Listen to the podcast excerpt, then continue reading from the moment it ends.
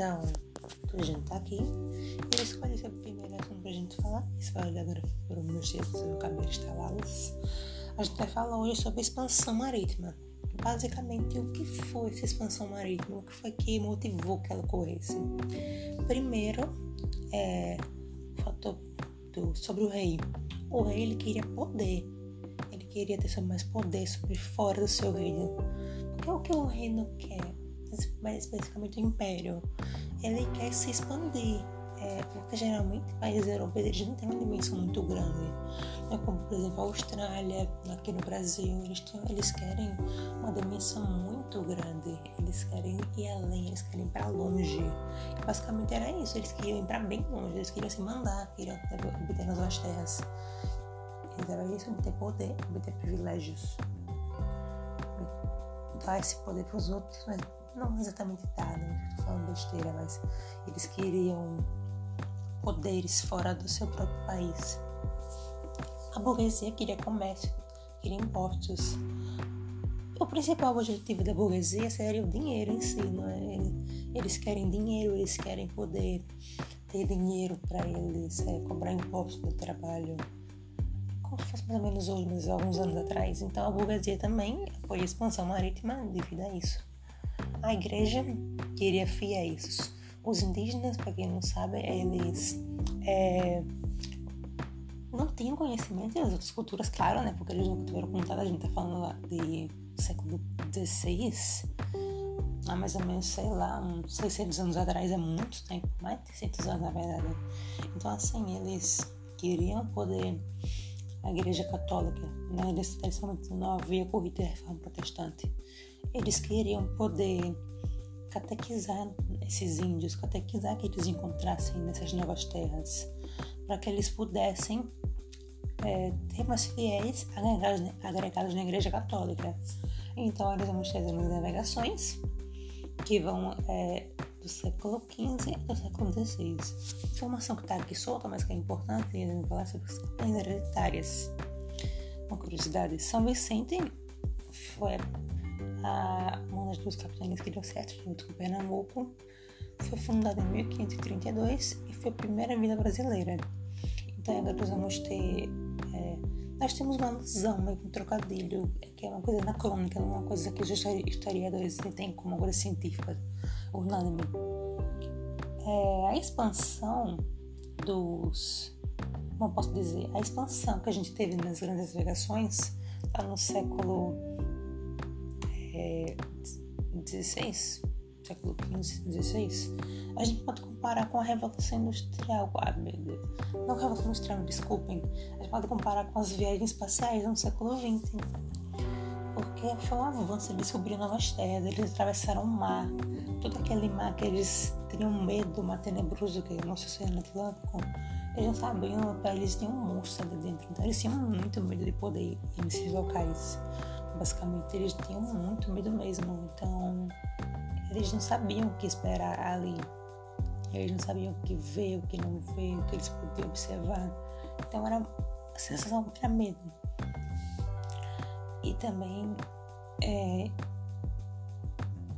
nós vamos ter nesse tempo o Estado centralizado vai ser essencial para as navegações vamos ter pioneirismo português. Porque realmente que Portugal foi o pioneiro. Foi a geografia que ele está no litoral da Espanha, lá na costa oeste? Será que foi isso? Será que não houveram mais coisas nesse meio? Mais, mais razões? Claro que houveram muito mais. O que a gente pode destacar é o Estado centralizado, como eu falei ano de 1415, né, quando tudo começou, centralizado, ele tinha um governo centralizado, não tinha um governo centralizado como a gente vê até outros países como os Estados Unidos. Era um governo central, um governo com poder. Isso foi essencial. Também a Revolução de Aves. Essa Revolução de Aves é, basicamente foi. Não posso falar muito com detalhes, porque eu não, não, não me aprofundei nisso, mas basicamente ela permitiu com que. É, como eu posso dizer? Ela fez com que eles, eles conseguissem vencer uma guerra e conseguissem ter mais poder para frequentar é, as terras estrangeiras. Revolução de aves, como eu acabei de falar, e eles também eles não queriam só dinheiro indo para fora, eles tinham necessidade. Como eu falei, aquele momento de terra, da nobreza, eles queriam terra, eles queriam. É, os países europeus eles são pequenos, não são muito grandes, eles precisavam ir para fora para poder conseguir o que eles queriam, basicamente isso. É, também eles ficaram com o litoral atlântico, foi uma coisa importante, mas não foi a como eu falei. Tinham portos naturais, eles conseguiam colocar suas docas eles conseguiam, eles colocavam seus navios, naturalmente eles eram construídos com isso, que ajudou bastante. Eles tinham conhecimentos náuticos que lá na escola de Sagres, onde lá existiam cosmógrafos, cartógrafos, mercadores, aventureiros, etc., que, que ajudaram-nos que eles aprenderam. Não era minha faculdade, mas era minha escola realmente, onde eles aprendiam. Também é, muitos navegantes, por exemplo, da Itália, eles fariam uma estratégia para conseguir é, alcançar a Europa setentrional, que praticamente daria a volta pelo oeste da Europa, meio que subiriam, entre aspas, né? Para daí conseguir chegar, desculpem, conseguir chegar lá em cima, lá realmente onde eles desistiram deles. Só que ninguém tem condições de chegar até lá diretamente, né? Ninguém é um androide, ninguém é um robô capaz de fazer isso. Então, o cara que eles faziam, mas não, não sei. Na verdade, eu tô fingindo conhecimento de vocês, mas eles tinham que ficar parando em diferentes locais. Se abastecendo de comida, abastecendo navio, caso o navio quebrasse por algum motivo no alto mar, eles precisavam parar para consertá-lo. Daí, querendo ou não, muitos desses navegantes experientes, eles precisavam de, como eu posso dizer, precisavam de conhecimento para conseguir explorar o desconhecido, né? Eles conseguiam através deles, e também foi uma coisa importante, essa causa. Também uma burguesia enriquecida, a parte de Portugal, eles tinham uma burguesia que era dotada de bens econômicos então isso também ajudou, né? Pelo financiamento e etc. Minha posição geográfica de Portugal, foco é lá litoral oeste. Portugal ele vai adotar a estratégia para poder explorar a África.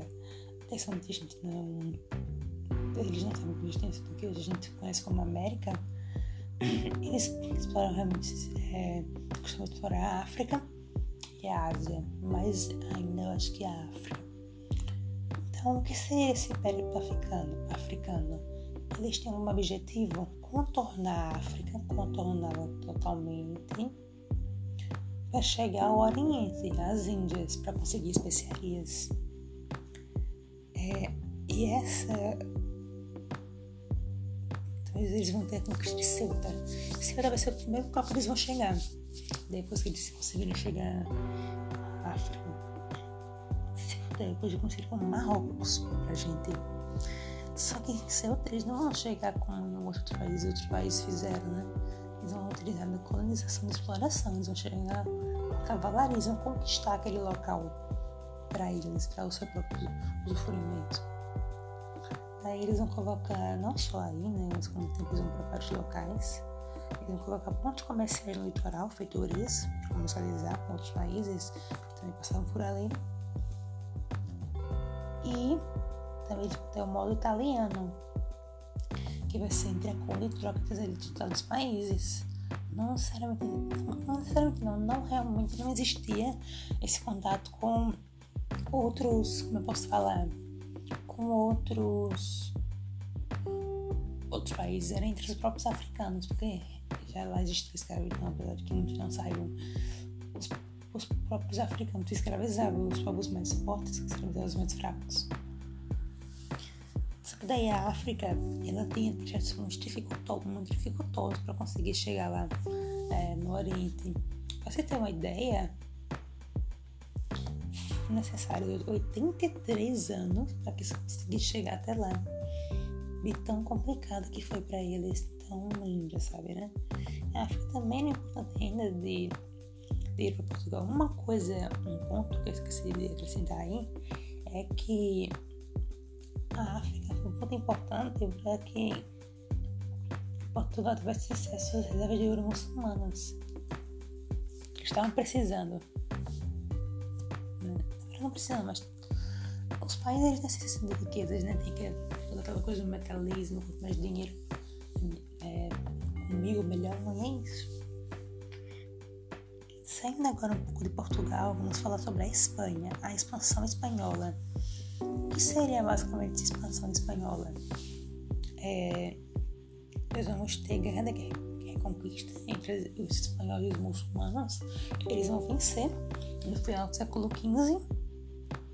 E, por coincidência, assim, uma coisa do destino, de Deus, eles vão conseguir vencer a guerra no mesmo dia que Cristóvão Colombo vai sair da Espanha em direção às Índias. Só que ele vai utilizar outra estratégia que eu vou falar daqui a pouco. Colombo ele vai usar um sétimo do renda total para conseguir financiar é, os seus custos de navegação, um sétimo. Ou seja, só prova que isso prova que eles têm um pouco investimento daquela época, essas coisas. Ele teve que investir seu próprio dinheiro para conseguir explorar. Daí, é, na Espanha também vai haver centralização política, como eu falei, sendo que é extremamente importante para a expansão marítima. Tanto é que Portugal, logo após a Espanha, foram os pioneiros. Ele vai utilizar uma técnica de circunnavegação, na qual ele, ele já sabe que a Terra é redonda, de uma forma com base em estudos científicos, provavelmente. Daí o que ele achava? Ele achava que se eles circundassem a Terra, dessem uma volta, eles conseguiriam parar lá já no Oriente, nas Índias. Então Colombo fez exatamente isso. Só que ele não parou nas Índias. Colombo ele acabou atracando, ele encontrou terra, mas desceu. Não viu nada que era Índias, tanto que ele falou, chamou os primeiros de índios. Porque realmente ele conheceu os índios, ele descobriu a América, ele não descobriu a América. Eu vou falar agora de extremamente eurocêntrica, mas ele encontrou a América da forma que os europeus. Ele encontrou os índios. Ele atrapalhou a região que hoje é como Cuba. Lá, hoje, que é o novo, conhecido como Novo Mundo, em 1492. Mais especificamente em 12 de outubro de 1492. No que chamamos de sociedades pré-colombianas encontraram os astecas, depois os maias, depois os incas. Isso que a gente já sabe, né? Eles foram infelizmente caçados, escravizados por eles, foram dizimados. Aquele legado um belíssimo, cultural, sumiu com o tempo. Ainda tá lá, mas o povo foi extinto. Uma pena.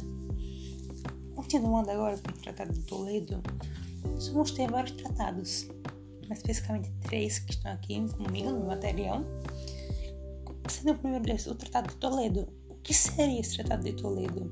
Ele vai acontecer em 1480 e vai colocar Terra uma linha imaginária, como conhecemos hoje, por exemplo, Equador, Meridiano Greenwich, etc., que vai dividir é, as Ilhas Canárias, que ficavam lá em cima para a Espanha, e o resto do mundo para Portugal.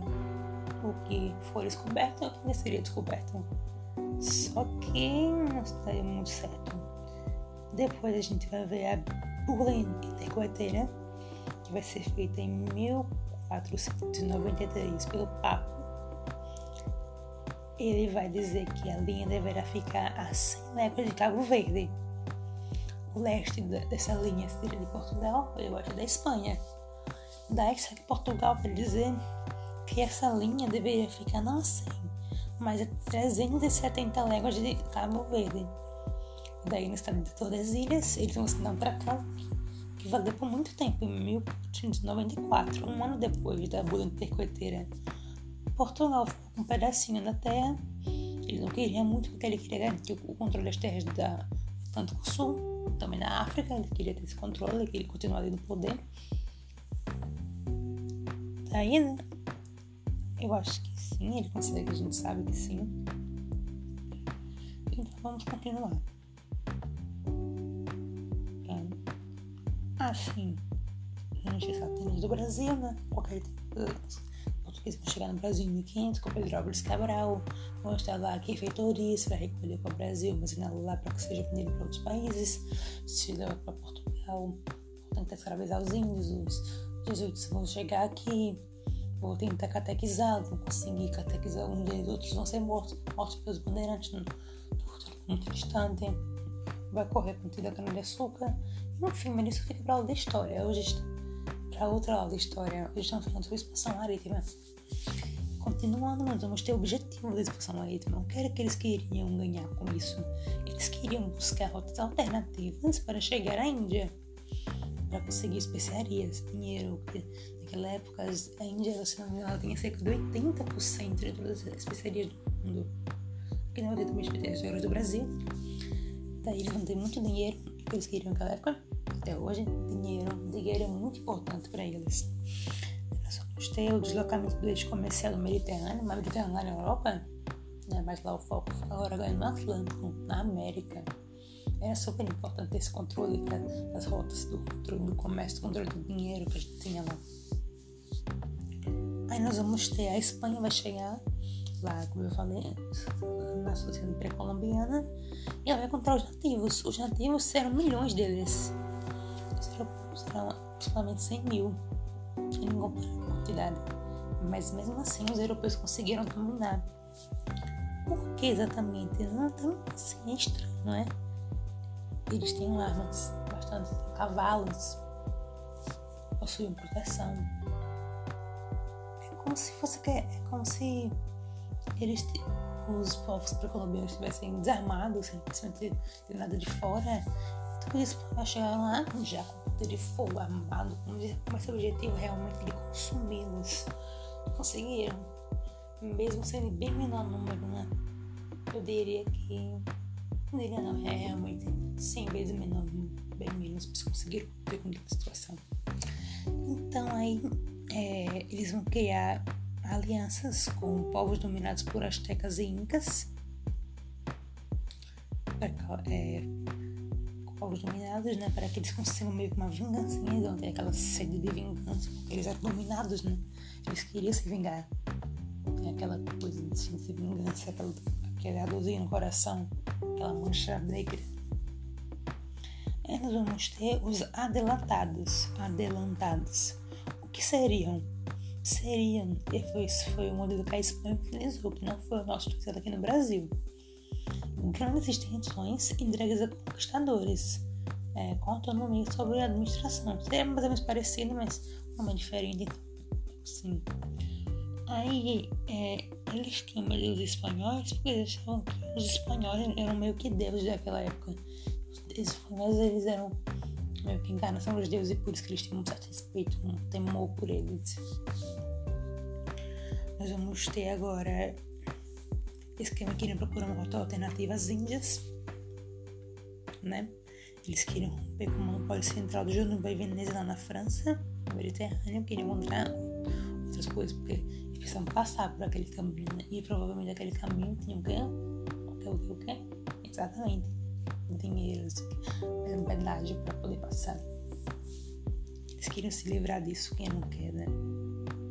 Entendo vocês. Agora a gente também tem na Espanha os vice-reinos e as capitanias. Tem também esse de contratação. É, que produtos que saíssem entrassem na América. Só eu enviando por de Sevilha, ficava na Espanha, não podia vir outro lugar, uma coisa mais exclusiva, buscando obviamente lucro.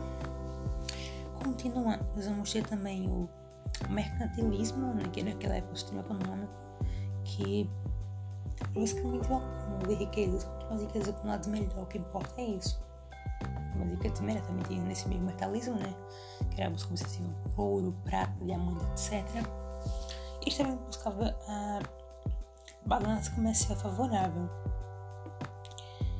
É, também vai ter Bartolomeu Dias. Bartolomeu Dias vai chegar ao Cabo da Boa Esperança e vai provar que existe passagem para outro oceano.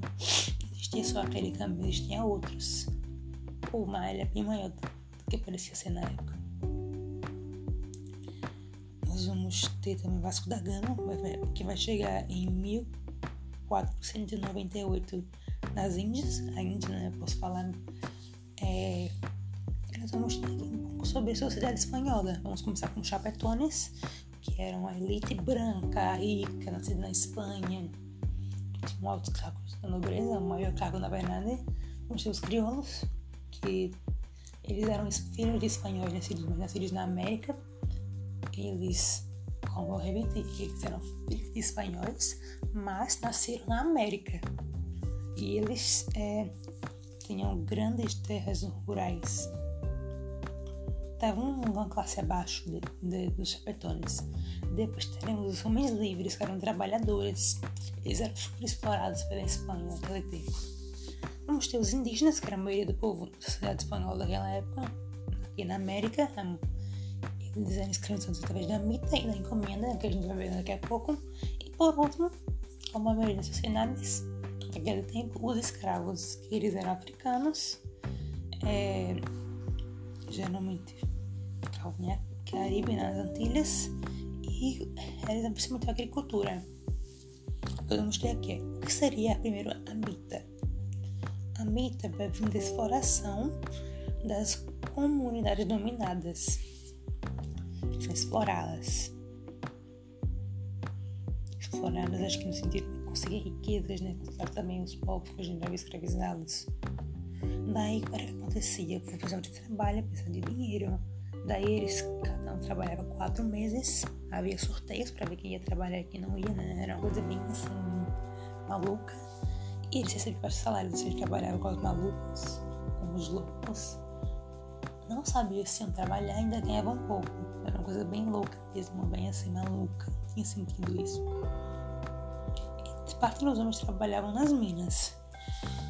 Vamos ter aqui a encomenda. A encomenda era a exploração de um grupo comunidade de colonos.